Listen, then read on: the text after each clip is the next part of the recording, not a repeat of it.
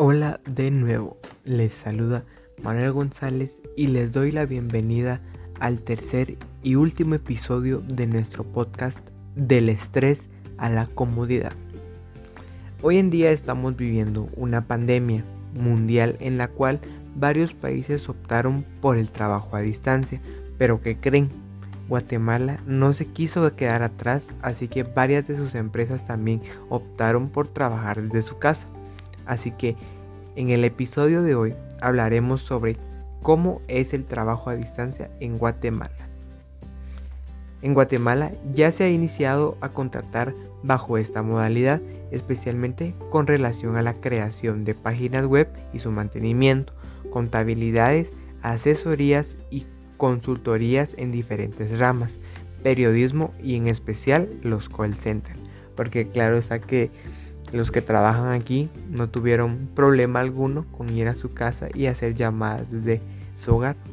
Yo creo que hasta les favoreció bastante porque pues en, en call de por sí eh, los que son en inglés no tienen tantas reglas entonces pueden hacer prácticamente hacer y llegar como les dé la gana por lo que tengo entendido no estoy muy seguro de pero es lo que eh, han contado verdad entonces no me, eh, me imagino cómo han de estar en su propia casa. Además, ya es muy común leer en los diferentes periódicos del país, en las páginas de empleos, anuncios de trabajo con la siguiente propuesta. Trabaje desde su hogar, duplique sus ingresos. Aquí es donde yo vuelvo a comentar, ¿verdad? De que hubieron personas donde se tuvieron que ahorrar este, lo que viene siendo el pasaje, ya que eh, como comenté en el primer episodio que las personas tenían que transbordar buses, tomar varios buses o incluso taxis para poder llegar a sus trabajos puntualmente. Y otras personas que pues ya tienen carro tenían que gastar en combustible. Entonces ahora que optaron por este puesto de trabajo desde su casa ya eran gastos eh, menores, ¿verdad? O sea, ya no eran gastos de todos los días. Aquí es donde puede hacerte que se duplicó una parte del ingreso que ellos reciben. Ahora existen gran cantidad de portales que presentan bolsas de trabajo que contienen una diversidad de ofertas de trabajo, no solo a nivel nacional, sino internacional, y que nos permiten comprobar que muy pronto el teletrabajo será una forma de contratación muy común, así como lo mencionaba mi amigo Esaú en el episodio anterior, porque qué lujo haber trabajado para una institución italiana, ¿verdad? De acuerdo, entonces a pesar de lo anterior, aún falta mucho para que el teletrabajo sea aprovechado como una gran opción de contratación tanto para patronos como para trabajadores, debido a la falta de conocimiento sobre el tema, así como la falta de acceso a este tipo de herramientas y la capacitación para usarlas. Y es por esto que me motivé a, realizar este podcast, para que las personas que no están muy seguras puedan darle una oportunidad después de oír estos episodios.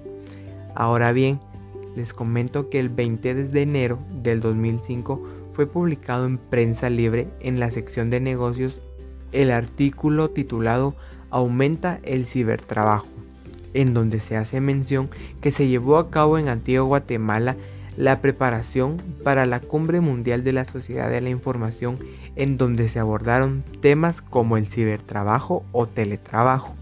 Esto augura para Guatemala una apertura por parte de la sociedad a este tipo de trabajo.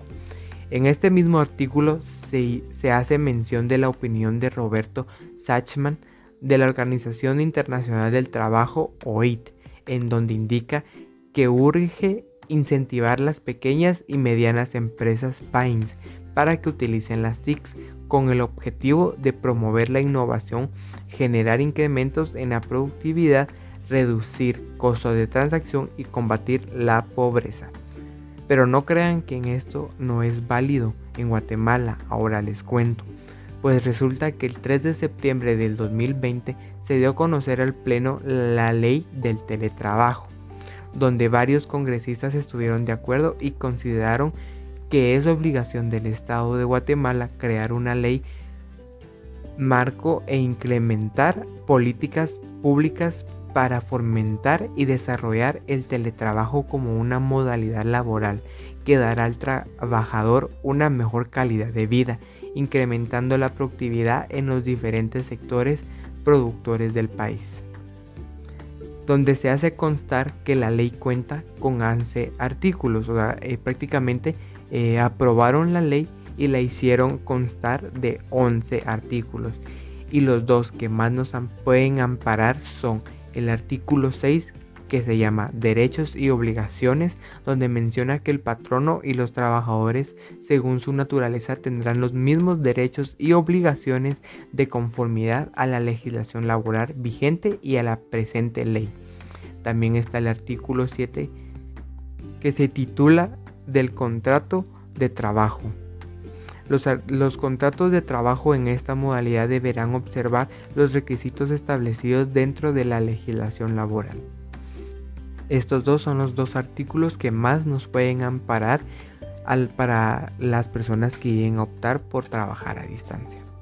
Así que, como último consejo que les daré, es que si en sus manos está aprender sobre la tecnología, los invito a que no lo dejen pasar, ya que en un futuro les abrirá muchas puertas. Y bueno, ahora sí, llegamos al final de este maravilloso podcast. Que todo lo que les he contado o explicado los motive a darle una oportunidad a la tecnología y al trabajo a distancia.